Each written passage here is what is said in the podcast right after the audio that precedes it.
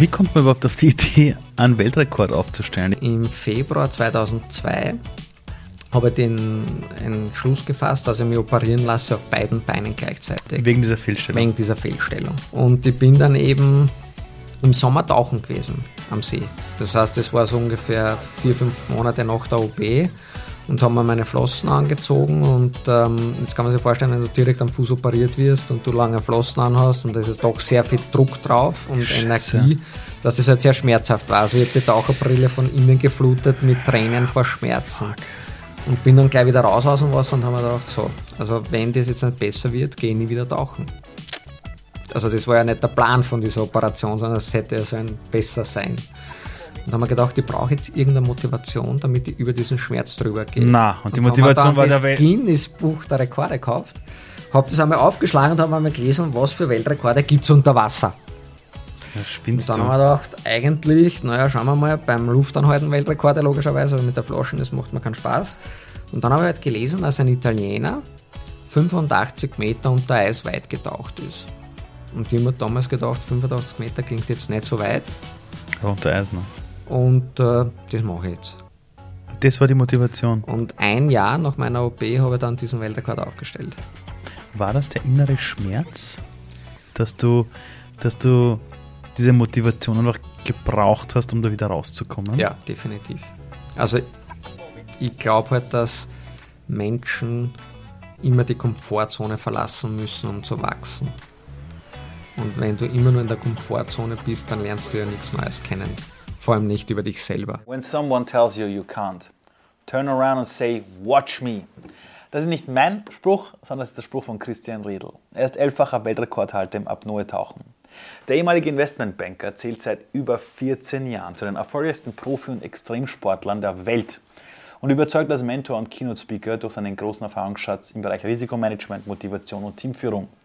Was allerdings die wenigsten von ihm wissen, das habe ich auch erst in unserer Podcast-Folge von ihm gelernt, ist, dass er in seiner Kindheit nicht mal am normalen Sportunterricht teilnehmen konnte, weil er eine massive körperliche Einschränkung hatte und alle zu ihm gesagt haben, er wird nie wieder richtig Sport machen können. Wie daraus einer der größten Erfolgsstories entstanden ist und ihn dazu gebracht hat, über zehnmal Weltrekorde zu brechen, darüber haben wir gesprochen. Viel Spaß mit der Folge. Wie fühlt sich ein, ein Titel an, wenn du weißt, dass du den Weltrekord gerade aufgestellt? Wie, wie fühlt sich das an, wenn du weißt, jetzt habe ich einen Weltrekord? Also beim ersten Weltrekord äh, war das unglaublich. Also ich habe sowas vorher und nachher nie wieder erlebt. Das war ein Glücksgefühl, das ich so gar nicht kannte. Also ich kann mir vorstellen, dass man vielleicht, wenn man eigene Kinder bekommt, dass sowas ähnlich sein muss. Ähm, aber beim allerersten war das richtig überwältigend, weil hm, ich habe mein ganzes Leben quasi auf diesen einen Tauchgang von zwei Minuten aufgebaut und dann hat das ganze Ding auch noch funktioniert der komplette Rucksack ist weggefallen und ich habe tatsächlich damals eine Stunde lang vor Freude geweint und die Tränen sind mir einen Meter weit rausgespritzt. Also das war wirklich überwältigend. Also ich habe sowas. Das Traurige an der Geschichte war dann mit dem zweiten Weltrekord äh, war es dann schon weniger, beim dritten war es dann ganz weg und äh, beim vierten habe ich gedacht, warum mache ich das eigentlich noch? Weil eben dieses Gefühl nie wieder so stark war. Jetzt hast du ja über elf. Jetzt habe ich jetzt Und jetzt ist, ist das so, ich kann am Freitag schon mal Weltrekord aufstellen oder, oder wie ist das jetzt? Also von der Vorbereitung her natürlich nicht, aber ja. vom Gefühl her definitiv. Ja, also es ähm, ist bei weitem nicht mehr das dahinter, was es wie beim ersten war. Beim ersten Weltrekord. Ich meine, du bist da in, in das Eiswasser da rein, dann schwimmst du da unter einer Eisdecke. Aber wann hast du gewusst, ich habe es geschafft? Wann war der Augenblick, wo du wusstest, ich bekomme das hin? Erst wie ich auftaucht bin. Also das, der Punkt war ja der, ähm, ich bin ja vorher noch nie unter Eis getaucht. Und ähm, wir sind am Montag am Eißensee gefahren nach Kärnten und ich bin 50 Meter zum Probe einmal getaucht. Und äh, meine Sicherungstaucher waren noch nicht so weit und ich mir gedacht, das ist alles egal, es sind eh nur 50 Meter getaucht, das jetzt wir alleine. Und bin dann halt diese 50 Meter weit getaucht, ohne dass jemand mit mir unter Wasser war. Und unterwegs haben wir dann so gedacht, eigentlich bin ich ja komplett bescheuert, weil es ist jetzt niemand da, wenn ich jetzt einen Krampf kriege, wer hilft mir? Paar Meter weiter habe ich mir gedacht, also wenn ich jetzt ein Problem habe, die finden mich im nächsten Frühling wieder. Ein paar Meter weiter habe ich mir gedacht, du hast okay, unter einer Eisdecke. Unter einer Eisdecke. Im Weißensee. Da sind nur zwei Löcher, 50 Meter entfernt und auf zwei Meter Wassertiefe ein paar Seil gespannt zur Orientierung. Aber damals habe ich auch noch keine Erfahrungen gehabt damit. Das heißt, ich habe noch keine Markierungen gehabt. Ich habe nicht gewusst, wie weit ich bin. Ich habe gedacht, bin ich jetzt schon bei 25 Meter oder bin ich erst bei 15 Meter? Keine Ahnung, wann endlich dieses Loch kommt. Und dann irgendwo so gefühlt bei 40, 45 Meter hatte ich dann die Gedanken, eigentlich will ich jetzt nur mehr nach Hause zu meiner Mama und bin dann bei 50 Meter aufgetaucht, war kreidebleich und haben mir gedacht, oh mein Gott, am Freitag muss ich jetzt 90 Meter weit tauchen. Und da ist der Notar da, da sind die also Medien vier da. Tage später. Vier Tage später 90 90 Meter. Meter weit und ich war schon bei 50 Meter eigentlich jetzt das Gefühl gehabt, das war jetzt nicht so, wie man das vorgestellt habe. Und habe das dann auch niemandem erzählt. Und ähm, bin dann am Montag äh, die komplette Nacht wach gewesen und habe mir nur überlegt, wem erzähle ich welche Ausrede am Freitag, wenn ich es nicht schaffe. Wir sind dann am Dienstag wieder zu dieser Stelle gegangen und haben dann bei 60 Meter ein Loch gemacht. Bin dann 60 Meter weit getaucht. Dienstag in der Nacht genau dasselbe wieder. Ich habe wieder überlegt, wem erzähle ich welche Ausrede. Mittwoch 70 Meter, in der Nacht genau dasselbe wieder. Also ich habe nichts geschlafen während der ganzen Zeit. Und am Donnerstag bin ich dann 80 Meter weit getaucht. Bin dann beim Abendessen zu meiner Sicherungstaucher gegangen und habe gesagt, wisst ihr was, morgen tauche ich nur 88 Meter, das klingt irgendwie besser wie 90. Und in Wirklichkeit war das nur so eine Ausrede für mich selber. Zwei Meter weniger reicht auch für einen Weltrekord, weil der bestehende Weltrekord war 85 Meter weit. Ah, also hätte auch 86 Hätte ja auch gereicht. aber ich habe gedacht, 88 ist okay. Ah, Also, okay. und dann kam der Freitag und da waren auf einmal dann noch da, die Journalisten, alles da, das war unglaublich. Und ich habe aber das Ganze, um es noch ein bisschen mehr zu steigern, äh, mir immer so eingebildet. Ich habe vorher bei Weltmeisterschaften und so mitgemacht und habe aber gemerkt, ich kann von den Wettkämpfen nicht meinen Traum vom Profisportler realisieren. Aus zwei Dingen. Das eine ist, ich bin ja im Randsport des Randsport des Randsports. Das heißt, wenn du Zweiter bist, äh, kommst du schon nicht mehr in die Medien.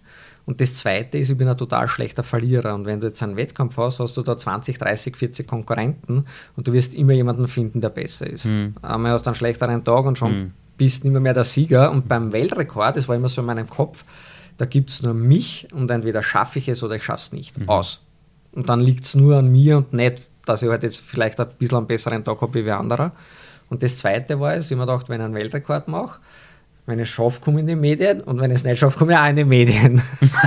Das stimmt, Und ja. wenn ich in den Medien bin, kommen dann vielleicht die Sponsoren. Also es war schon immer die Idee, Ja. halt das zu schaffen. Ne? Und dann war halt wirklich dieser Freitag.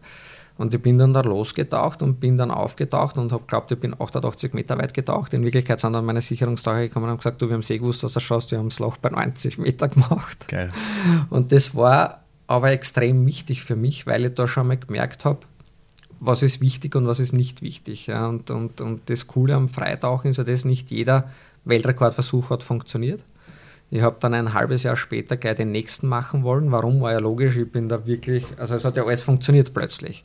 Ich habe Sponsoren gefunden, die Medien haben über mich berichtet, ich bin drei Monate über den Boden geschwebt. Ich glaube, ich bin jetzt unbesiegbar. Erstens haben wir aus dieser Erfahrung heraus und zweitens haben wir natürlich mit dem Background, jetzt funktioniert mein Leben, wie ich es immer geplant habe. Also ich habe wirklich alles gemacht, ja, um in diesem Tauchgang, zwei Minuten Dauer, nochmal mein restliches zukünftiges Leben aufzubauen. Also wenn das in die Hosen gegangen wäre, keine Ahnung, wie mein Leben verlaufen wäre in Wirklichkeit, wenn gleich der erste schief gegangen wäre. Das Problem war aber dann beim, irgendwann lassen ja diese Glücksgefühle nach und ich habe dann gedacht, ah, ich will das wieder haben, ich will das wieder haben. Sechs Monate später muss gleich der nächste Weltrekord her. Und das war dann geplant im Sommer Tieftauchen am, am äh, Zellersee. Und ich bin sogar im Training tiefer getaucht. Ja. Wenn du sagst, hab- tief tauchen hast, wie tief? äh, das wäre damals gewesen 30 Meter ohne Ausrüstung, also Bist nur deppert? Badehose, Brille und runter. Und äh, ich habe das sogar im Training, habe ich das locker geschafft, war dann sogar 35 Meter. Ja, und das Problem war aber dann, ich habe dann zwei Minuten vor dem geplanten Tauchgang ein Interview gegeben und habe nur gesagt, das ist jetzt überhaupt kein Problem, den zweiten Weltrekord schaffe ich. Also ich war wirklich größenwahnsinnig, wie nur, Oh was ich das nur vorstellen kann. Ich muss Und das da- Inter und da- Interview mal irgendwo nachschauen, ob es das noch gibt. Ja? Okay, und, dann? und, und der, der Umschnitt war dann der, ich liege bewusstlos auf der Plattform, die Ärztin reanimiert mich quasi äh, und, und alles wieder gut. Also es ist ja eh immer abgesichert. Also es klingt halt immer alles sehr extrem. Aber wir sind natürlich Risikomanager und nicht Adrenalin-Junkies, so wie es die meisten Leute glauben bei den Extremsportlern. Also wir überlegen uns immer im Vorfeld, was kann jetzt passieren und was müssen wir tun, damit es nicht passiert und wenn es passiert, was können wir trotzdem tun. Also ich habe da immer Ärzte und alles dabei. Aber es war halt das erste Mal, dass ich halt wirklich komplett gescheitert bin. Und habe aber dann jedem die Schuld gegeben für mein Versagen, außer mir selber. Oh. Das war aber die wichtigste Schule in meinem Leben, weil nach zwei Wochen habe ich keine Freunde mehr gehabt, weil meine Sicherungstaucher waren schuld, äh, der ORF und die ganzen Kamerateams waren schuld, so müssen die mir eine Frage stellen, ja, zwei Minuten vor meinem Tauchgang. Und wie ich dann gemerkt habe, ich bin jetzt so ziemlich alleine, ähm, habe ich mir gedacht, okay, jetzt dann, na, ich bin getaucht. Ich bin mhm. für meine Leistung verantwortlich und ich muss mir jetzt überlegen, warum ich gescheitert bin. Und habe dann quasi ein Regelwerk erstellt, äh, wo ich dann gesagt habe, okay, wenn ich diese Regeln einhalte, dann müsste der nächste Weltrekordversuch wieder funktionieren. Und seitdem hat dann eigentlich jeder Weltrekord gut funktioniert. Das heißt, eine Stunde zum Beispiel vor dem Rekordtauchen gebe ich keine Interviews mehr. Mhm. Da bin ich wirklich fokussiert, konzentriert. Oder was für viele auch witzig ist, ich bin nie wieder im Training weiter oder tiefer getaucht als der geplante Weltrekord. Das heißt, wenn der Weltrekordversuch dann tatsächlich stattfindet, weiß ich, ich muss jetzt etwas tun, was ich vorher noch nie getan habe. Ja. Ist halt für viele Menschen komisch, weil man natürlich glaubt eher, man muss über diese Grenze gehen, um dann sicherer zu sein, dass es weiß, ich habe es ja eh schon einmal gemacht, aber bei mir ist es eben so, wenn ich weiß, ich habe es noch nie getan, dann bin ich viel fokussierter und konzentrierter und das hilft mir, die letzten Prozente rauszuholen, damit ich dann auch tatsächlich dieses Ziel schaffe. Wer wolltest du als Kind sein oder als Jugendlicher? Ich, ich weiß von dir, das hast du mal erzählt, du bist auf diese Welt gekommen mit einer Fehlstellung beim Fuß. Das heißt, aus dir jetzt nicht der größte Läufer geworden. Und hast du diese Fehlstellung mal gezeigt, die war wirklich extrem. Also willst du das kurz erzählen? Ja, also wie gesagt, man hat es in der, in der Kindheit gar nicht so gemerkt, ähm, dass ich da diese massive Fußfehlstellung habe. Gemerkt hat man es erst eigentlich ein bisschen später so massiv, ja, weil meine Füße sind nicht in die Länge gewachsen, sondern in die Höhe. Das heißt, ich habe einen extremen Hohlfuß links und rechts. Wow. Und ähm, ich habe immer das Gefühl gehabt, so im Wasser, auch beim Schwimmen oder so, da habe ich überhaupt keine Probleme. Und, Sicher und, im Wasser, und meine ja. Eltern haben sich halt immer gedacht, das ist irgendwie nicht normal.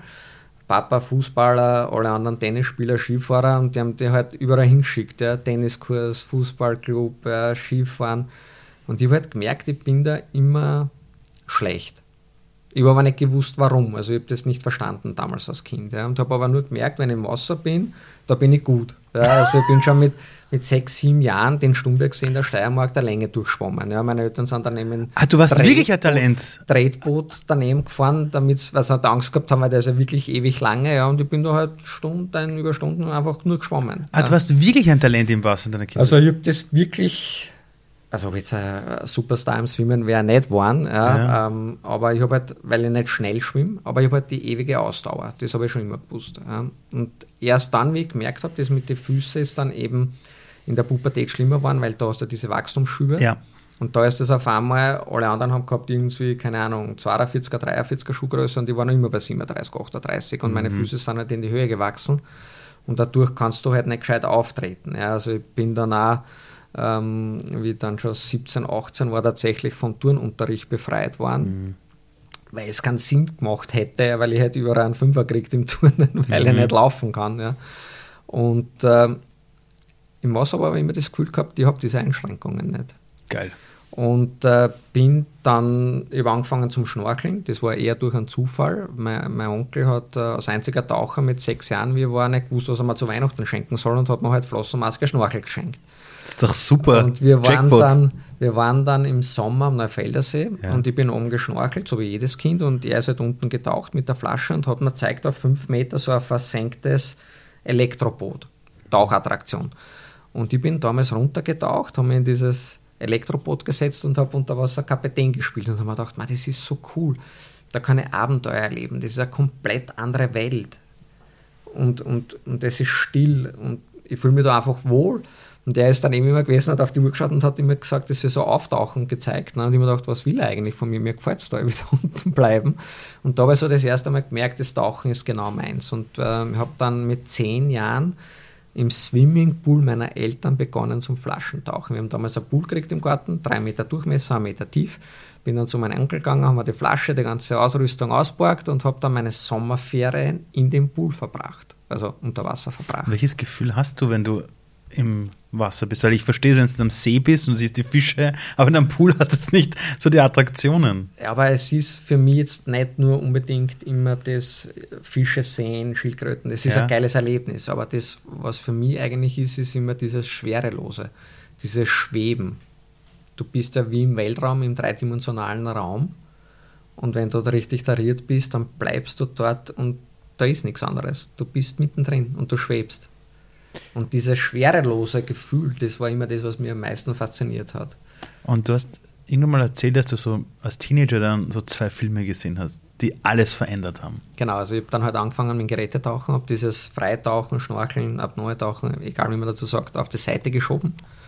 Habe dann hunderte Tauchgänge gemacht schon in meiner Kindheit und habe aber dann, nicht mehr genau, 16, 17 herum den Film im Rausch der Tiefe im Fernsehen gesehen. Und da geht es der Big Blue, da geht es um zwei Freitaucher, die sich gegenseitig die Weltrekorde abjagen. Und zu Beginn des Films, in der Schwarz-Weiß-Sequenz, sind sie Kinder, wo sie in Griechenland schnorcheln. Und ich habe mir gedacht, hey, das habe ich auch gemacht als Kind. Jean Renault, Weltrekordhalter, cooler Typ, ich würde es auch werden. Und habe damals eben wirklich beschlossen, jetzt wäre professioneller Luftanhalter. Wie alt warst du da? 16, 17. Und deine Eltern haben wie reagiert? Und ich bin dann zu meinen Eltern gegangen und für die war das sowieso schon schräg, diese Taucherei, weil mein Vater, meine Mama, die haben überhaupt keinen Bezug zum Wasser. Meine Mutter hat Panik, äh, wenn sie im Meer ist, weil sie immer den weißen Hai im Kopf hat und die Gott, Musik hört. Also das ist nur diese Generation. Ähm, und die haben das überhaupt nicht verstehen können, ja, warum jemand so begeistert ist von dem Element Wasser. Ja. Und wir haben da auch sehr viele Diskussionen immer gehabt. Und ich habe das immer machen wollen. Und ähm, wie ich dann erklärt habe, ich höre jetzt auf mit der Schule und wäre professioneller Luftanhalter, war das halt natürlich nicht so die Wunschvorstellung meiner Eltern. Ja, also mein, mein Papa ist Justizbeamter, meine Mutter war in der Volksschule, die wollten halt alle immer so dieses klassische Leben, lernen was Gescheites, äh, gründen Familie und Ja. gehen in die Pension und stirb. Ja. Also das war halt immer das klassisches Denken. Ja.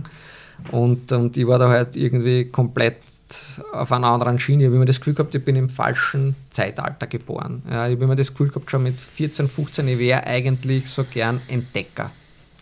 Ich wäre gern auf ein Segelboot und hätte irgendwelche neuen Länder entdeckt. Das war immer mein Traum. Aber ich habe gewusst, das ist ja schon alles entdeckt. Aber unter Wasser eben nicht. Unter Wasser gibt es nur immer Dinge, die noch keiner erforscht hat, die noch keiner entdeckt hat. Man kann dann immer dieses Abenteuer erleben. Mir geht es immer um dieses Abenteuer. Und glücklicherweise für meine Eltern, muss ich sagen, aber auch für mich, letztendlich habe ich dann zwei Wochen später einen anderen Film gesehen, nämlich Wall Street mit Michael Mal, Douglas. ah, ja, Golden Gecko. Gordon Gecko. Kohle, genau. Kohle, Anzug. Äh, okay. Genau, dann habe ich gedacht, eigentlich auch cool. Investmentbanker jetzt. Investmentbanker, habe dann quasi die Schule fertig gemacht und habe dann tatsächlich als Investmentbanker begonnen. Ja. Also so richtig, wie man es jetzt kennt, jeden Tag so kennt, richtig. Mit Anzug und Krawatten in die Bank und dann äh, Charts und fünf Telefone und wirklich. Also Wirklich? Es war wirklich geil. Es war eine geile Zeit. Also Okay. es hat ja beides Spaß gemacht. Ja. Ich wollte das beides unbedingt immer werden. Und habe das dann auch parallel gemacht. Ja. Habe aber immer, immer in meinem Kopf gehabt, irgendwann will ich dieser professionelle Luftanhalter werden. Und habe dann eigentlich schon da war ich damals so um die 20 herum, überlegt, was muss ich alles tun, um das irgendwann einmal realisieren zu können. Und habe dann eben angefangen mit Weltmeisterschaften und dann habe ich gemerkt, das ist nicht so meins. Dann habe ich mit den Weltrekorden begonnen, aber alles immer unter der Prämisse, irgendwann kommt dieser Tag, wo ich dann selbstständig werde und habe halt nebenbei in der Bank gearbeitet. Eine kleine Werbeeinschaltung in eigener Sache. Ich habe Anfang 2022 Zukunft ist jetzt gestartet. Eine zweistündige Inspirationsreise für Menschen, die live wieder begeistert werden wollen von der Zukunft. Die lernen wollen, was es bedeutet, als Menschen dieser Welt nach vorne zu blicken. Zwei Stunden voller Inspiration und Motivation. Und ich kann euch sagen, die ersten Shows waren komplett ausverkauft und wir haben jetzt unter zukunftisjetzt.at Tickets freigeschaltet und ich freue mich auf euch alle, die vor Ort live dabei sind. Und dann zu meinem 30. Geburtstag, das werde mein Leben nie vergessen, es war von Samstag auf Sonntag, bin ich schweißgebadet aufgewacht. Das habe ich vorher nachher nie gehabt. Also ich bin wirklich, so wie man es halt auch kennt, schweißgebadet aufgewacht und habe mir gedacht, irgendwas stimmt nicht, ich muss mein Leben ändern. Bin dann am Montag zu meinem Chef gegangen und habe gesagt, da ist mein Schlüssel, ich komme nicht mehr, mehr und kündig. Was? Und am nächsten Tag, am Dienstag, habe ich dann meine eigene Firma gegründet, äh, als professioneller Luftanhalter, ohne zu wissen, was ich eigentlich vorhabe und wie ich genau mein Geld verdienen werde. Das war natürlich der nächste Schock für meine Eltern. Vor allem, wenn du ähnlich in einer Bank bist, weil ich glaube, das sicherste ist eine Bank. Aber naja, und vor allem, ich habe damals Haus gebaut, Kredit aufgenommen, ja, gut verdient logischerweise. Und für die ist natürlich wieder dieses klassische Denken eben, ne, äh, ist wieder Welt zusammengebrochen. Ja, und dann wirklich alle Leute gesagt, mach es nicht. Du hast ja keine Ahnung, worauf du dich einlässt. Du hast jetzt dieses Haus, du hast den Kredit, du musst jetzt zurückzahlen, du hast Verpflichtungen. Und ich habe gesagt, nein, es geht nicht. Und äh, das war die beste Entscheidung in meinem Leben. Aber warum ging es nicht mehr? Das kann ich jetzt im Moment gar nicht sagen. Also ich glaube, dass ich vielleicht so damals schon so Richtung Burnout gedriftet bin, ohne dass ich es jetzt wirklich analysiert mhm. hätte Aber oder, oder bestätigt Aus einer Art Sinnlosigkeit heraus? Also ich glaube einer Überforderung oder Überlastung, weil du kannst zwei Dinge zu 100% nicht sehr lange machen. Mhm. Ja, also ich habe angefangen quasi im Job 100% zu geben mhm. und im Sport 100% zu geben. Ich habe ja bis zu meinem 30. Lebensjahr ähm, in Wirklichkeit eine Woche Privaturlaub gehabt. Da hat mich meine damalige Freundin dazu gezwungen. Der Rest von meinem Urlaub ist immer für Wettkämpfe oder Weltrekorde draufgegangen. Und das, glaube ich, war mitunter ein Grund, warum der Schritt dann äh, passieren musste. Wie kommt man überhaupt auf die Idee, einen Weltrekord aufzustellen? Ich meine, ich habe als Kind immer dieses Guinness-Buch der der Rekorde. Ich habe es geliebt. Ich mag es ja heute noch. Ja. Da blätterst du durch und findest kurioseste Dinge. Aber ich weiß nicht, hast du einen Freundeskreis gehabt, wo die alle gesagt haben, jetzt machen einen Weltrekord? Ist das wegen dem Film gewesen, Rausstativ? Aber wie kommt man, also wie gesagt, also vor allem sich auch dann da anzumelden? Ich meine, zu sagen so, ich, ich tue das jetzt. Wie, kam es dazu? Also das Witzige war ja das, ich habe gewusst, irgendwann muss mal Weltrekorde aufstellen, habe aber keine Ahnung gehabt, wie das funktioniert, wo man das tun kann, weil bis dato war ja nur in diesen Wettkämpfen, ja. Weltmeisterschaften oder nationalen Meisterschaften. Und ich bin aber dann im Februar 2002 habe den Entschluss gefasst, dass ich mich operieren lasse auf beiden Beinen gleichzeitig. Wegen dieser Fehlstellung? Wegen dieser Fehlstellung. Und äh, bin dann im Februar 2002 ins Spital gekommen, die haben das dann operiert und äh, ich bin dann tatsächlich sechs Wochen lang nur gelegen. Weil beide Beine operiert Es waren ja beide Beine operiert, das heißt, du kannst ja nicht sagen, du kriegst jetzt einen Gips und humpelst dann, sondern du hast ja beide Beine eingegipst. Ich werde durchdrehen, sechs Wochen im Bett liegen. Du liegst sechs Wochen nur, du kannst nicht aufstehen, nichts tun. Das ist eine Katastrophe, ja. bitte. Und äh, das war das erste Mal, wo ich mich, mich halt sehr mit mir selber beschäftigen musste, weil ja nichts ging. Du kannst auch nicht weg. Du kannst nicht sagen, boah, ich gehe jetzt einmal kurz spazieren oder irgendwas. Nichts. Du kannst nur sechs Wochen liegen, Tag und Nacht, Tag für Tag. Und ähm, war aber auch eine sehr interessante Erfahrung im Nachhinein betrachtet. In dem Moment war es natürlich nicht so super, mhm. aber danach war es, äh, das Problem ist, man lernt halt immer erst danach, wie wichtig immer. das war. Immer. Und ich bin dann eben im Sommer tauchen gewesen am See. Das heißt, das war so ungefähr vier, fünf Monate nach der OP und haben mir meine Flossen angezogen. Und ähm, jetzt kann man sich vorstellen, wenn du direkt am Fuß operiert wirst und du lange Flossen anhast und da ist ja doch sehr viel Druck drauf und Scheiße. Energie, dass es halt sehr schmerzhaft war. Also ich habe die Taucherbrille von innen geflutet mit Tränen vor Schmerzen. Fuck. Und bin dann gleich wieder raus aus dem Wasser und habe mir gedacht, so, also wenn das jetzt nicht besser wird, gehe ich nie wieder tauchen. Also das war ja nicht der Plan von dieser Operation, sondern es hätte ja so ein besser sein. Und da haben wir gedacht, ich brauche jetzt irgendeine Motivation, damit ich über diesen Schmerz drüber gehe. Na, und die und Motivation war der Welt. Guinness-Buch der Rekorde gekauft, habe das einmal aufgeschlagen und habe einmal gelesen, was für Weltrekorde gibt es unter Wasser. Ja, spinnst und dann du. haben wir gedacht, eigentlich, naja, schauen wir mal, beim Luftanhalten Weltrekorde logischerweise, aber mit der Flaschen, das macht mir keinen Spaß. Und dann habe ich halt gelesen, dass ein Italiener 85 Meter unter Eis weit getaucht ist. Und ich habe damals gedacht, 85 Meter klingt jetzt nicht so weit. Ja, unter Eis, ne? Und äh, das mache ich jetzt. Das war die Motivation. Und ein Jahr nach meiner OP habe ich dann diesen Weltrekord aufgestellt. War das der innere Schmerz, dass du, dass du diese Motivation einfach gebraucht hast, um da wieder rauszukommen? Ja, definitiv. Also ich glaube halt, dass Menschen immer die Komfortzone verlassen müssen, um zu wachsen. Und wenn du immer nur in der Komfortzone bist, dann lernst du ja nichts Neues kennen vor allem nicht über dich selber. Ja, bei dir war es ja ganz anders. Also bei und, dir war es ja äh, Schmerzen am Fuß und dieses Bild wahrscheinlich, dass es nie wieder so wird, wie du es gerne hättest. Also ich habe quasi immer Schmerzen gehabt. Also Wirklich? für mich ist ja Schmerz jetzt, äh, der eine sagt, ja, ich habe jetzt einen Schmerz und der ist in einer Woche vorbei. Ich habe ja Schmerzen jeden Tag. Wegen dieser Fußstelle? Ja. Weil Wirklich? das, geht ja, das Problem ist ja natürlich, wenn du jetzt an einem Fuß ein Problem hast, geht Ja. ja, das durch den ganzen Körper. ja, klar. Du hast da ganz Das viele heißt, Nerven dort du stehst alles. falsch, du hast äh, Wirbelsäuleprobleme, Hüftprobleme, die, die Hüfte wird falsch abgenutzt. Das heißt, ich habe jetzt dann auch im, im Jänner ein neues Hüftgelenk bekommen, Mhm. ähm, weil halt dieser ganze Bewegungsapparat ja komplett falsch ist. Jetzt ganz blöde Theorie von mir. Und du kannst mir gleich äh, vor laufender Kamera eine auflegen. Ich weiß ja von dir und darüber werden wir noch gleich reden, dass es dir ein unfassbares Anliegen ist, wirklich die Meere zu retten und dass wir Menschen auch ein ganz anderes Bild haben auf die ganzen Tiere im Meer, gerade auch auf die Haie, die wir immer so als böse abtun. Und ich habe dich kennengelernt als einen unfassbaren Kämpfer für die Natur. Und das Element Wasser, hättest du das Element Wasser jemals so zu schätzen gewusst, wenn deine Füße normal gewesen wären, wie die von anderen Kindern? Ich glaube nicht. Also wenn ich ehrlich bin, glaube ich das nicht. Ich glaube schon, dass ich eine spezielle Verbindung zum Element Wasser Mhm. habe, wo immer die auch herkommt. Also meine Mhm. Eltern haben mir erzählt, ich bin als ganz kleines Kind, da habe ich gerade einmal gehen können, waren wir immer am Stumbergsee auf Urlaub und ich habe einen Bademantel angehabt und bin dann vom Steg ins Wasser hineingefallen und bin untergegangen.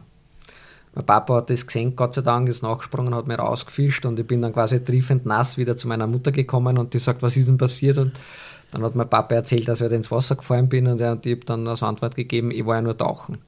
Also für mich war das jetzt nicht einmal ein Schockerlebnis, dass ich da ertrunken wäre, bei mhm. sondern für mich war das sogar noch ein positives Erlebnis. Ich habe dann angefangen, schwimmen zu lernen und bin alles unter Wasser getaucht, weil ich nicht an der Oberfläche schwimmen konnte.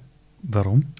Ich habe keine Ahnung. Also meine Schwimmlehrerinnen haben mir das dann im Nachhinein erzählt, dass die verzweifelt sind bei mir. Das war ein 25 Meter Becken und ich bin halt Brust geschwommen, zwar aber halt unter Wasser. Und dann haben sie sich gedacht, der Typ schafft es nicht, an der Oberfläche zu schwimmen, so wie alle anderen normalen Kindern. Und haben halt geglaubt, sie sagen dann, jetzt muss ich zwei Längen schwimmen. Ja, bin ja zwei Längen getaucht. Also es hat extrem lange gedauert, bis ich das Konzept Schwimmen richtig verstanden habe. Also für mich war Schwimmen immer unter Wasser. Und da habe ich aber dieses Problem mit den Füßen noch nicht so dermaßen gehabt. Also es war schon immer ein gewisser Bezug zum Element Wasser da. Aber dann, wo ich halt diese Probleme gekriegt habe beim Skifahren, Fußballspielen und so weiter, wo ich gemerkt habe, das kann überhaupt nichts für mich, ja, ähm, da habe ich dann gemerkt, okay, irgendwoher ist dieser Bezug zum Element Wasser, der halt sehr ausgeprägt ist und durch das, dass ich halt das große Glück hatte und das ist wirklich das Höchste, was ich schätze an meinem Leben, ist, dass ich halt wirklich um die ganze Welt gereist bin und dort überall tauchen konnte. Also ich war ja in Grönland, ich war in, am Nordpol tauchen. Also wie viele Leute waren schon mal Freitauchen am Nordpol und haben diese Schönheit dort erlebt oder in Französisch-Polynesien mit Buckelwalen ähm, oder mit den Haien auf den Bahamas. Oder, also das, das ist wirklich, ich war in Nepal auf über 5000 Meter Seehöhe in einem See tauchen. Also das sind Dinge, die halt viele nicht machen können. Und ich habe das halt durch meine Rekorde und so weiter halt diese Möglichkeiten auch bekommen, das alles zu erleben. Und ich habe aber leider auch gesehen, was wir halt anrichten im Wasser. Mit der Natur. Und, und mit der Natur. Und deswegen haben wir gedacht, dass mir das Wasser ja so viel gegeben hat, will ich jetzt etwas zurückgeben. Und Ah. wie ich das erkannt habe, muss ich sagen, das war so für mich der, der größte Schritt auf meiner Stufe, äh, um andere Sphären zu erreichen, sage ich da immer, ja. also diese Entwicklungsstufen. Weil ich habe da einen, auch wieder einen Film gesehen von David Beckham, äh, For the Love of the Game hat das geheißen. Von David Beckham, vom David Fußballer. Beckham, vom Fußballer. Der spielt Aha. auf allen sieben Kontinenten Fußball. Also er ist zurückgetreten Ja. und spielt dann auf allen sieben Kontinenten Fußball. Ähm, die erste Reise hat er geführt nach Nepal und hat dort mit den Mönchen gespielt nach dem großen, schlimmen Erdbeben und hat halt quasi die Probleme hergezeigt der Bevölkerung. Dann ist er weitergereist nach Papua-Neuguinea und hat dort mit den Kindern im Dschungel Fußball gespielt und hat mit denen über die schlechte Ernährung gesprochen, die sie jetzt haben und hat ihnen halt versucht zu erklären, dass McDonalds halt für die nicht gut ist, weil der Körper ja mit dem nicht umgehen kann. Ja, also klar. die haben ja immer nur sich gesund ernährt und jetzt auf einmal kommt dieses ganze Junkfood und Coca-Cola und das ganze westliche, die sind äh, Essen komplett, komplett zerstört. Ja. Und dann ist er halt so durch alle Kontinente gereist und mit dem Ziel am Ende der Reise hat er ein Charity-Fußballturnier organisiert im Old Trafford mit seinen Freunden, Boah. mit den ganzen anderen Fußballlegenden Ah, geil. und hat dieses Geld gespendet an diese Organisationen, die er besucht hat. Und ich habe den Film gesehen und habe mir gedacht, das ist mein Leben. Das ist jetzt mein zukünftiges Leben. Ich mache keine Weltrekorde mehr für mich, ja, weil ich halt gemerkt habe, mit jedem Weltrekord, erstens haben wir dieses Gefühl ist weniger geworden. Ja, und zweitens habe ich halt mir immer die Frage gestellt, warum tue ich das? Weltrekord heißt zwar, du bist der Beste der Welt, was natürlich ein gutes Gefühl ist, keine Mhm. Frage, aber wer hat was davon? Außer ich selber. Hm. Niemand. Und dann haben wir gedacht, irgendwie muss ich was tun, um was Sinnvolles zu tun, nämlich für alle oder so viele wie möglich. Und äh, meine Vision damals war halt dann die, dass ich gesagt habe, ich hätte gern, dass jeder Mensch auf diesem Planeten den Ozean für 15 Sekunden mit meinen Augen sieht. Weil das Hauptproblem ist ja eh immer dasselbe. Die Leute stehen am Strand, schauen raus aufs Meer und sehen nur die Oberfläche. Ja. Super schön, schöner Sonnenuntergang, alles super. Dann gehst du vielleicht auch, und das machen halt aber sehr wenige, und gehen quasi tatsächlich unter die Oberfläche und sehen wunderschöne Riffe, viele Haie, bunte Fische, alles ist super. Jetzt kommst du nach dem Schlaf am nächsten Tag genau zur selben Stelle wieder hin. Du schaust wieder raus, siehst wieder die schöne Oberfläche und den schönen Sonnenuntergang. Wenn du aber jetzt nicht tauchen gehst, weißt du ja nicht, was passiert ist über Nacht waren Dynamitfischer da, haben sie die Haie rausgefischt und umgebracht, ja, haben sie die Korallen durch die, durchs äh, zu warme Wasser abgestorben. Ja. Das heißt, du musst ja quasi immer unter die Oberfläche schauen, um zu wissen, was wirklich gerade los ist. Und das ist halt das Problem, dass an der Oberfläche immer alles schön ist. Hm. Aber halt unter der Oberfläche ist halt Das- meistens das Tiefe, die Wahrheit verborgen. Das ist sogar symptomatisch für unsere Welt, dass an der Oberfläche unfassbar vieles Schönes, aber wir gar nicht wissen, was da wirklich abgeht. Ich habe mal einen Vortrag von dir gehört, wo du diese Geschichte erzählt hast, warum wir vor Haien Angst haben. Und ich weiß noch, das hast du erzählt und du hast das verknüpft mit dem Film Der Weiße Hai, glaube ich. Und ich weiß, dass ich auch irgendwann in meinem Leben Angst bekommen habe vor Haien und das war auch wegen einem Film. Äh, Erklärst du das mal ganz kurz, weil das war für mich ein Aha-Moment. Also das Problem ist natürlich, wenn man jetzt das nicht kennt, ja, und davon bin ich felsenfest überzeugt, äh, aus mentaler Sicht heraus, wir kommen ja auf der Welt ohne Angst. Ja, sehe ich Also- meiner Tochter, die hat vor nichts Angst. Du hast ja keine Angst vor Höhe, vor Wasser oder vor irgendwas. Und irgendwann hast du aber Angst vor Mäusen, Spinnen oder Genau. irgendwas. Ja. Und das sind halt alles Dinge, die wir erfahren haben sei es jetzt durch Erzählungen, mm, selbst ja. erlebt haben oder was auch immer. Und die meisten haben halt leider damals, gerade in meiner Generation, den Film Der Weiße Hai gesehen. Mm. Und selbst meine Mutter heute noch, wenn die in Kroatien im Meer ist ja, und das Wasser geht nur bis zum Knie, geht sie sofort wieder raus, weil sie hört dödö, dödö, dödö, dödö, dödö, dödö. diesen Song von sofort die Musik und da kommt der Hai und frisst sie. So. Und immer aber gedacht, irgendwie passt es nicht zusammen. Ja, weil wenn ich Haie gesehen habe, ja, sind die einfach friedlich durchs Wasser geschwommen. Ja, und ich habe dann halt natürlich auch viele Menschen kennengelernt auf meinen Reisen und unter anderem auch den Erich Ritter, einen berühmten Haiforscher aus der Schweiz. Und der hat zu mir gesagt, du, pass auf, pack dir mal zusammen, wir fliegen auf die Bahamas und wir gehen dort freitauchen mit Haien. Und ich habe dann gesagt, nee, freitauchen mit Haien, ich weiß nicht, ich kenne das nur vom Flaschentauchen und keine Ahnung, wie die reagieren. Na, das ist super, das machen wir.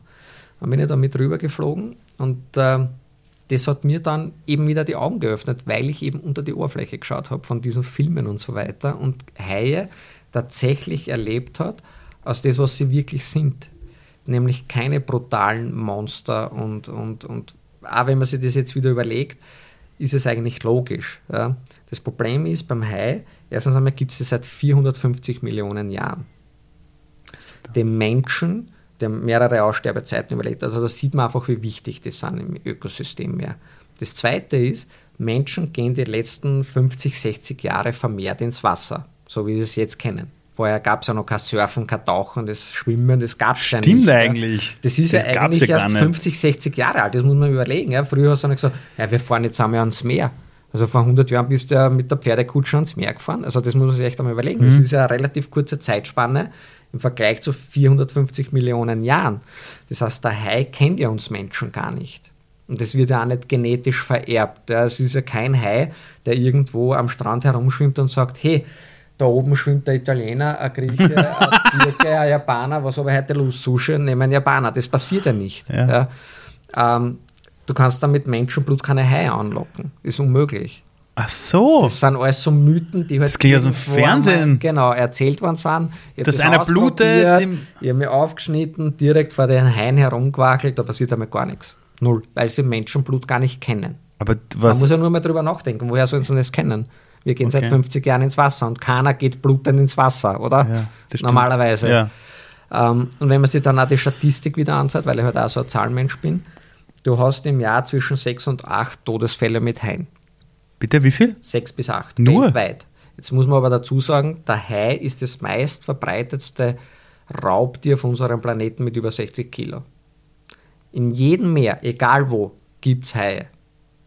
Es gibt weiße Haie von Mallorca. Nur wird es halt nicht gerne erzählt, weil dann kommen wieder keine deutschen Touristen dorthin. Ja? Aber die gibt es überall.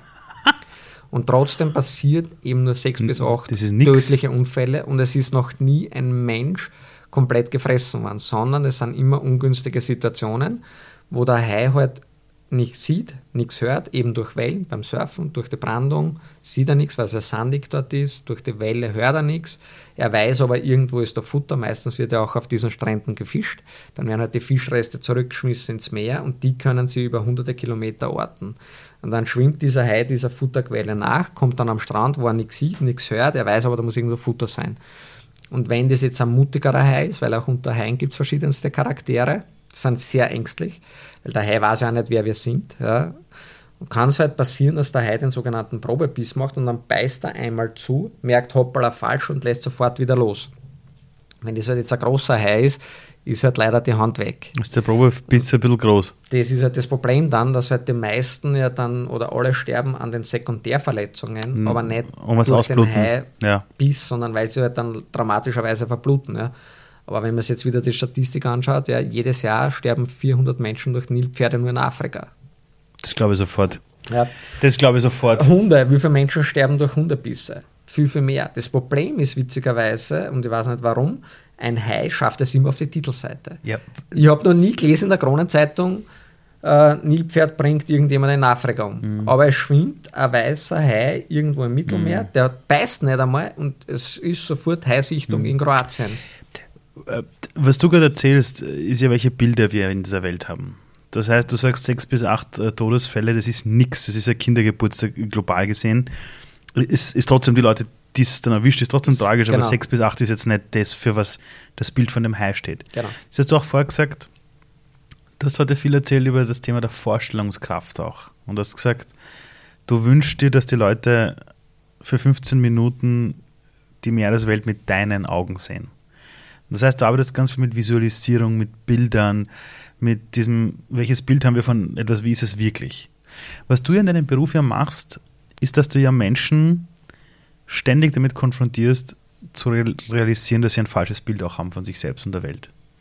Du hast mir erzählt, da kommt man zu dir, dann lässt du die Leute, glaube ich, in die tauchen und bringst ihnen bei, innerhalb von einer Stunde ihre Tauchleistung zu verdoppeln. Das heißt eine Steigerung um 100 Prozent. Ich weiß nichts in meinem Leben, wo ich sage, innerhalb von einer Stunde bin ich 100 Prozent besser. Keine Ahnung. Ja, also ich wüsste es nichts. Ich habe auch noch gedacht, ich habe auch nichts gefunden. Wo ist aus deiner Sicht der größte Schalthebel, warum du es schaffst, dass Leute sich mental bei Tauchgängen jetzt zum Beispiel verbessern und wir es aber im eigenen Leben nicht schaffen, unsere Vorstellungen so leicht nach oben zu korrigieren? Das Problem ist, dass es glaubt keiner. Also Erzähl mal ganz ich kurz, hab, ich hab wo das abbrennt. Ich, ich habe es halt bei mir selber gemerkt und dann eben bei 10.000 Schülern in den letzten 20 Jahren. Das heißt, die Schüler kommen zu mir, halten die Luft an, egal wie lange das ist. Das ist teilweise 30 Sekunden, eine Unter Wasser. Minute, zwei Minuten einfach Luft anhalten, ohne Bewegung unter Wasser. Gut. Danach erkläre ich Ihnen mit den richtigen Atemtechniken, wie man sich entspannen kann. Danach erkläre ich Ihnen, wie wichtig eben Bilder im Kopf sind, weil ich zum Beispiel messbar gemacht habe, dass negative Gedanken mehr Sauerstoff verbrauchen wie positive Gedanken. Oh, das heißt, wenn ich positive, äh, positive Gedanken habe, muss ich mir weniger anstrengen. Wenn du positive Gedanken hast, reagiert ja dein Körper drauf und dein Herzschlag sinkt. Und je geringer dein Herzschlag ist, desto langsamer ist der Sauerstoffverbrauch. Wenn du jetzt negative Gedanken hast, ja, hast du einen höheren Herzschlag, dadurch wird der Sauerstoff einfach schneller transportiert durch den Ja. Körper, ist dadurch schneller verbraucht, deswegen wird die Zeit kürzer. Das ist logisch. Also das ist einfach ein Phänomen im Körper. Und ich habe das halt einfach messbar gemacht durch das Luftanhalten, weil 60 Sekunden sind immer 60 Sekunden. Und dann kommt jetzt jemand zu dir und geht unter Wasser und taucht, weiß nicht, sagen wir 34 Sekunden. Genau, und So. dann taucht er ja auf, in dem Glauben, eine Sekunde länger und ich muss sterben, sonst würde er ja nicht auftauchen. Das Das, heißt, er glaubt in seinem Kopf, diese 34 Sekunden oder was auch immer, ist jetzt seine maximale Grenze. Und dann machst Und du was? komm ich her und sage, in einer Stunde machst du das Doppelte. Es hat noch nie jemanden gegeben, der das glaubt. Das glaube ich auch nicht.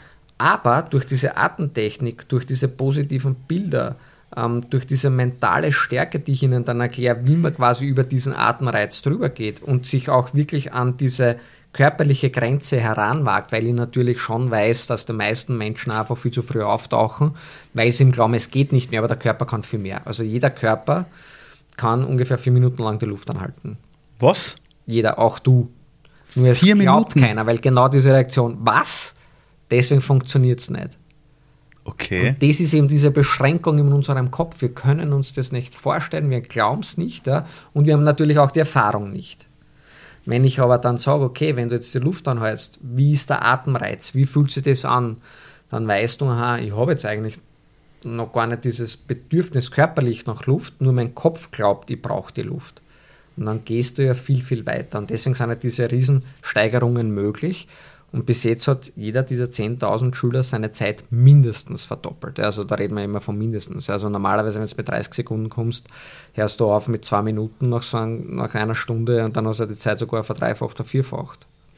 Wenn jemand so eine Erfahrung plötzlich macht, also zum Beispiel du bist 34 Jahre alt, du hast dein Leben lang gedacht, länger als 30 Sekunden schaffe ich es nicht. Und jetzt kommst du plötzlich daher, arbeitest eine Stunde mit dem und der realisiert bei seinem Körper, also da, wo er drin wohnt, dass er den gar nicht kennt. Was macht das mit ganzen Sichtweise aufs Leben für diese Person? Also da gibt es zwei Typen Menschen. Habe ich jetzt für mich herausgefunden. Das eine ist, die sagen, es war eine unglaubliche Erfahrung, war cool, danke. Und dann gibt es Menschen, die merken, hoppala, da gibt es noch viel mehr. Und wenn die dann das realisieren, was man da eigentlich damit anstellen kann, das sind halt die Leute, die dann halt da, da wirklich reinkippen und das dann auch regelmäßiger machen, ja, weil über Leute, die mit mir gemeinsam trainieren, wenn die die Luft anhalten, nach dem ersten Tauchgang weiß ich sofort, wie denen ein Tag verlaufen ist. Ja, weil das Schöne dabei ist, wenn du die Luft anhältst, du kannst dich ja nicht selber betrügen. Weil das Problem in der heutigen Gesellschaft, und ich glaube wirklich, dass das eines der Hauptprobleme ist, dass die Leute A, keine Eigenverantwortung übernehmen wollen. mhm. Unterschreibe ich sofort. Und das Zweite ist eben, dass man halt eher in dieser Komfortzone leben möchte. Ja, weil die kenne ich, da weiß ich, das ist was okay. Ich bin zwar jetzt nicht ganz hundertprozentig zufrieden, aber es könnte immer noch schlechter sein. Genau so ist es. Es geht ja keiner her und sagt, okay, eigentlich will ich mehr erreichen. Ja. Ich erlebe auch, dass solche Leute meistens sich wirklich Menschen drumherum gezüchtet haben, die schon dafür sorgen, dass jedes Ausbrechen ein bisschen so nett dich belohnt dafür, dass du das machst. Ja. Ich habe das nie verstanden im Fernsehen vor vielen, vielen Jahren, warum das Fernsehen plötzlich so gekippt ist. Ich kann mich erinnern an meine Kindheit, da waren sehr viele Dokus, sehr viele Naturfilme, Unfassbar viel. Abenteuer, das Ja, war alles ja. so motivierend irgendwie. Und wenn du jetzt den Fernseher aufdrehst, ja, du siehst ja nur Hartz IV und Gemeindebau, also nichts gegen diese Menschen. Nein, aber es ist nur mehr Problem Unterhaltung auf einem billigen Genau. äh, Und, zu aussitzen und, und, und nichts ich habe da tun. mit einem. Medienguru drüber gesprochen, weil ich gesagt habe, ich verstehe es nicht. Okay. Warum macht man nicht qualitativ hochwertiges Fernsehen, um denen Zusehern etwas mitzugeben, was Ja. Sinnvolles? Und der hat zu mir gesagt, das ist relativ einfach, weil du sitzt jetzt zu Hause. Also wer hat noch mal Zeit, sich sowas anzusehen? Gute Sache, ja. So, und Stimmt. jetzt siehst du im Fernsehen, es gibt ja noch Menschen, denen es noch schlechter geht wie mir. Gescheiße, Und dadurch fühle ich mich jetzt besser. Deshalb bleibe ich auch dran. Und deswegen bleibst du dran. Und das ist eigentlich für mich wieder so ein Zugang, wo ich gedacht habe, okay, irgendwas stimmt mit diesem Planeten nicht, ja, oder mit der Menschheit nicht. Weil Weil, was ist das eigentlich für ein Zugang? Ich schaue mir Menschen an, denen es schlechter geht wie mir, nur damit es mir gut geht. Statt dass ich hergehe und mir überlege, okay, was muss ich tun, um mein Leben, um Mhm. meine Situation zu verbessern? Und raus aus diesem Teufelskreis. Ja, weil wir kommen ja alle gleich auf die Welt. Und deswegen finde ich es halt total super, dass es halt manche Menschen gibt, die halt entweder reich werden oder berühmt werden oder, oder sportlich erfolgreich werden. Und warum schaffen es die und warum andere nicht? Ja? Und wenn du mit denen sprichst, merkst du halt einfach, die haben alle gelitten oder die purste Freude.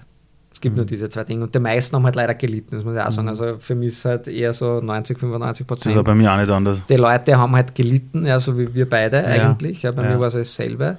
Und deswegen haben wir wahrscheinlich diese extra Meile gewählt. Mhm. Ja, und wollten eben da quasi raus aus dieser Misere, aus welcher immer das jetzt war, sei es jetzt finanziell oder körperlich oder was auch immer. Apropos Extrameile, wenn jemand zu dir kommt und du beweist dieser Person, dass sie selbst mit ihrem Körper viel mehr schaffen kann, als sie glaubt. Ich meine, ganz ehrlich, da hat man doch eine komplette Existenzfrage, weil man sich denkt, wo kann ich denn noch wachsen und weiß es gar nicht. Oder zumindest, keine Ahnung, die letzten 10, 20, 30 Jahre meines Lebens, was habe ich über mich selber geglaubt, weil man sich ja wahrscheinlich bis dato in diesem Bereich zum Beispiel zu klein gehalten hat. Ich meine, das muss ja plötzlich ein Türöffner sein. Also das Problem ist, dass halt äh, nicht einmal der Körper das Entscheidende ist, ja, sondern einer meiner besten Schüler war ein Rollstuhlfahrer. Sondern das Problem ist, und das ist halt das Schöne, dass gerade beim Luftanhalten ich ja den Körper gar nicht brauche. Sondern das, was wir da brauchen, ist unseren Kopf. Und das ist ja das mächtigste Werkzeug. Alles im Leben, und davon bin ich felsenfest überzeugt, weil ich es eben selber erlebt habe, ist nur im Kopf. Und wenn der Kopf nicht funktioniert, also dieses Mentale, dann, dann wirst du auch nie irgendwas erreichen.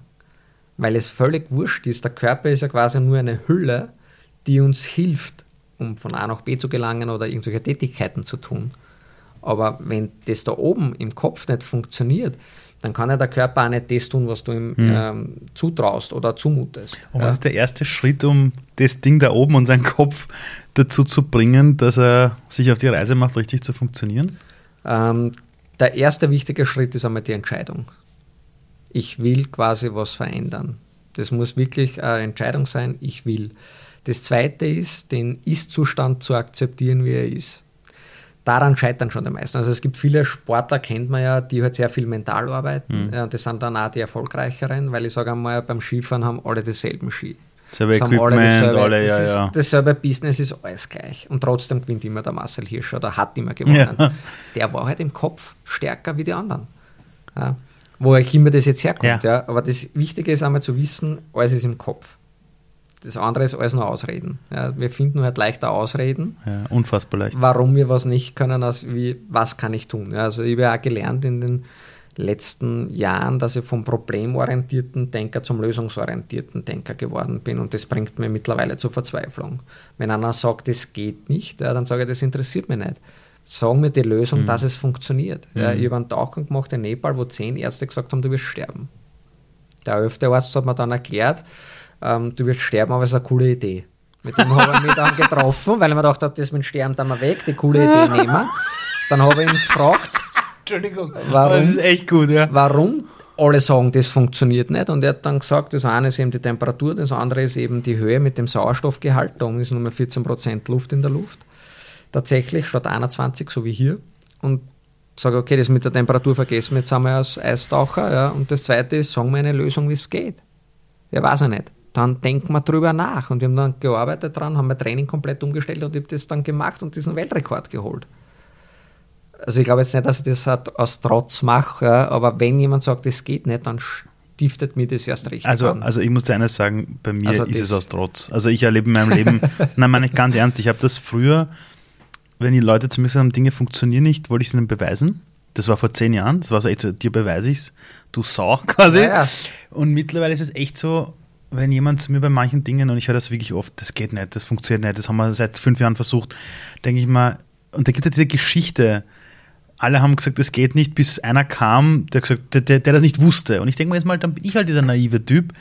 Und mittlerweile ist es echt aus Trotz. Also, also wenn du willst, dass ich was mache, musst du mir sagen, du, geht das nicht. funktioniert nicht. Ja, dann, dann hau ich mich drauf. Aber das ist jetzt dann das nächste große Geheimnis, was Ja. du gerade entdeckt hast, weil, wie gesagt, zuerst die Entscheidung Ja. und dann den Ist-Zustand kennen und den zu akzeptieren. Die Ja. meisten stehen ja dann vorm Spiegel und sagen, naja, es rennt jetzt nicht ganz rund, aber eigentlich ist es okay. Das heißt, die wollen diese Komfortzone nicht verlassen. Wenn du aber dann quasi an die Grenze deiner Komfortzone gehst, in den Grenzbereich, dort beginnst dann zu wachsen. Dort Mhm. Total. beginnst du dann Erfahrungen zu sammeln und du merkst dann, wie reagierst du als Mensch Mhm. im Grenzbereich. Muss nicht jetzt jeder zum Tauchen anfangen, Mhm. aber es ist immer im Grenzbereich, entdeckst du Dinge über dich selber, wo du da denkst, jetzt habe ich Angst, das ist jetzt Gefahr. Ja, die meisten wissen nicht mehr, was der Unterschied ist zwischen Angst und Gefahr Mhm. ist. Ja, wir haben ja Mhm. oft Angst vor Dingen, die nie eingetreten sind. Ja, ja, ja. Angst ist nur im Kopf. Angst ist in der Zukunft, wir wissen nicht, ob es Das passiert. ist wie die Leute, die mit dem Regenschirm rumlaufen, weil es in 14 Tagen regnen könnte. Also ich, ich mache immer das Bild, sag, ja, ja, packen Regenschirm wieder ein. Gefahr ist real, das Genau. ist im Jetzt. Da muss man drauf reagieren. Mhm. Aber Angst ist eigentlich eine total unnötige Erfindung, Mhm. finde ich. Das ist ja. Ist halt so. Und, und da lernst du aber dann eben, wie du selber funktionierst. Ja? Weil es gibt ja Mentaltechniken wie Sander mehr. Und das, was ich halt kritisiere, ist, wenn ein Mentaltrainer sagt, ihr müsst das tun, um erfolgreich zu werden. Mhm. Nein, du funktionierst anders wie ich. Mhm. Die Zuhörer funktionieren anders wie wir. Das heißt, jeder funktioniert anders im Kopf. Ich habe zum Beispiel gelernt beim Tauchen, eben bei meinem ersten Weltrekordversuch, ich habe nicht gewusst, wie weit ich bin. Was habe ich danach gemacht? Ich habe alle 25 Meter eine Markierung, damit ich weiß, wie weit ich bin. Das heißt, ich habe dann den Rekord auf 100 Meter verbessert und bin aber nicht 100 Meter weit getaucht, weil es wäre in meinem Kopf irre, weit, Angst, Panik. Also bin ich viermal 25 Meter getaucht.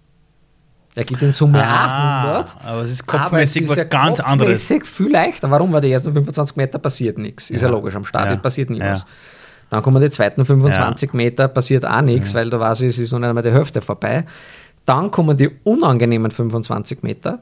Da weiß ich, da fängt die Muskulatur an zu brennen, mein Kopf äh, wird es eng oder nicht.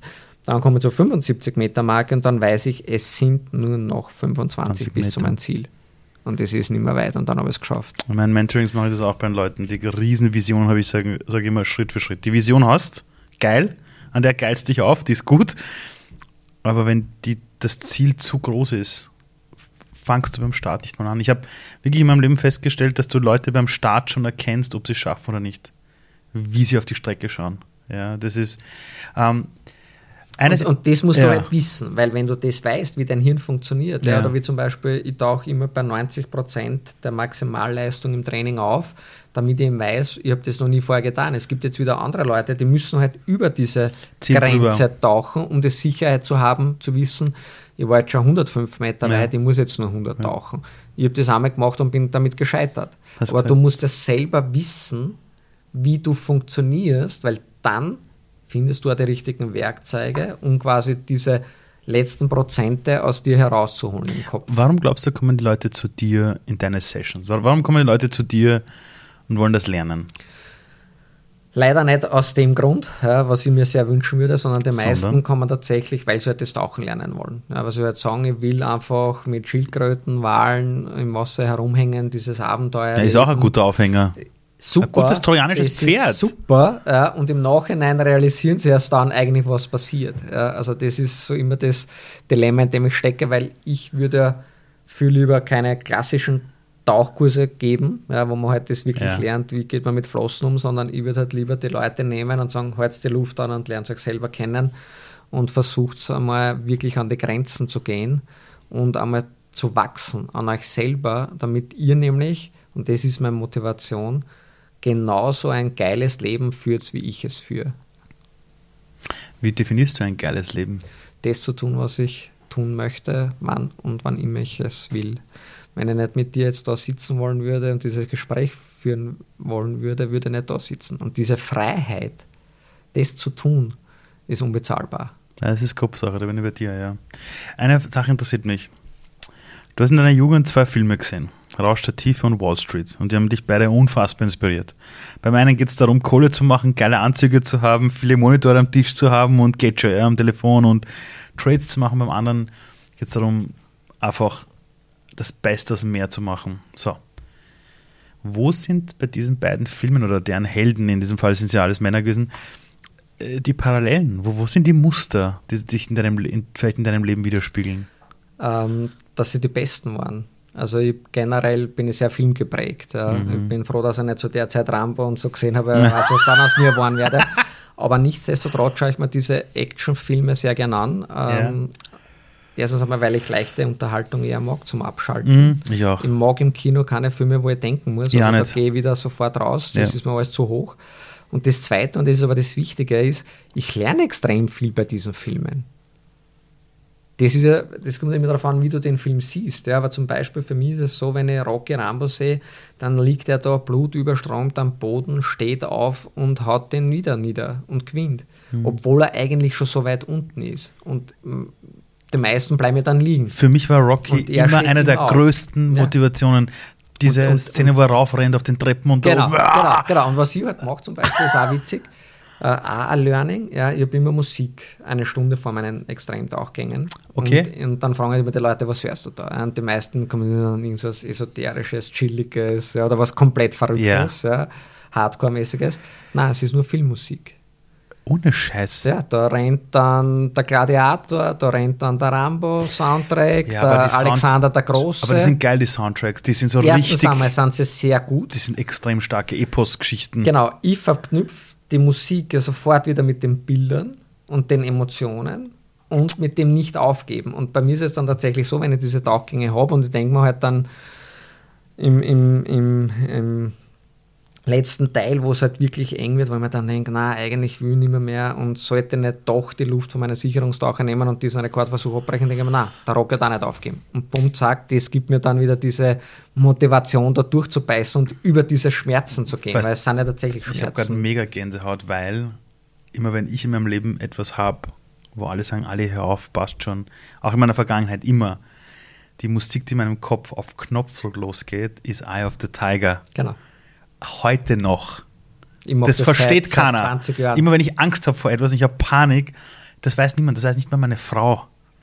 Da haue ich das rein, höre das und dann bin ich so, okay, jetzt kann kommen, wer will, stelle ich mir nicht in den Weg. So quasi, ich mache das jetzt, ja.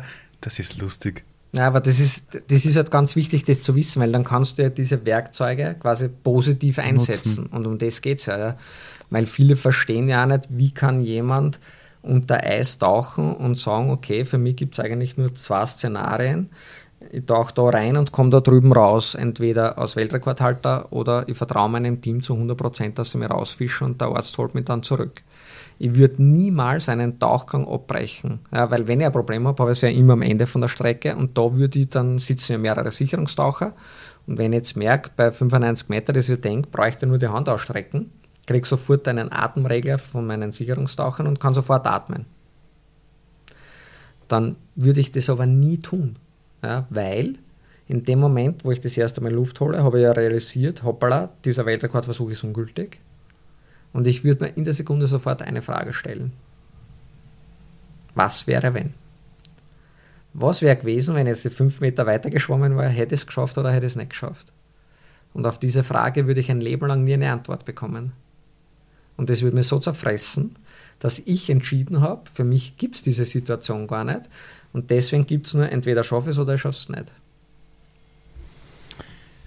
Und da hilft mir eben dann auch eben diese Musik, ja, weil ich eben weiß und dieses Vertrauen habe, nachdem das ja meine Helden, meine Vorbilder geschafft haben, schaffe ich das auch. Wenn das Mikrofon jetzt in alle Haushalte der Welt geht, was ist der eine Gedanke, wo du denkst, von all den Erfahrungen, die du in deinem Leben gemacht hast, mit den Tieren, mit dem Tauchen, im, im Wasser, in der Bank, ähm, im Spital sechs Wochen zu liegen, mit Schmerzen zu haben, zu wissen, ich kann nicht so tun wie die ganzen anderen Kinder, dann endlich das eigene Element zu finden, wie ein Fisch im eigenen Wasser, sich zu bewegen und, und dann jemand zu sein, der sagt, ich möchte, dass die Menschen die Welt mit meinen Augen sehen.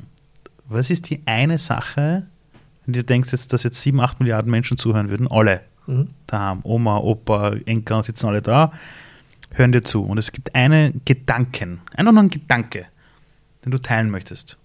Oder über das sie sich mal einfach mal nur, nur bloß drüber nachdenken sollen. Was wäre dieser Gedanke? Es gibt für alles immer eine Lösung. Für jedes Problem, wurscht wo, egal welches, es gibt immer Lösung. Manchmal dauert es halt länger, bis man es findet, aber man darf nie aufgeben. Und ich glaube, das ist also das Besondere am, am Menschsein, ja, dass selbst wenn wir jetzt die Umwelt hernehmen und sagen, okay, es ist 5 vor 12 ja, und wir müssen da was tun, ich bin nur immer davon überzeugt, wir können das hinkriegen. Und wir können jedes Problem lösen.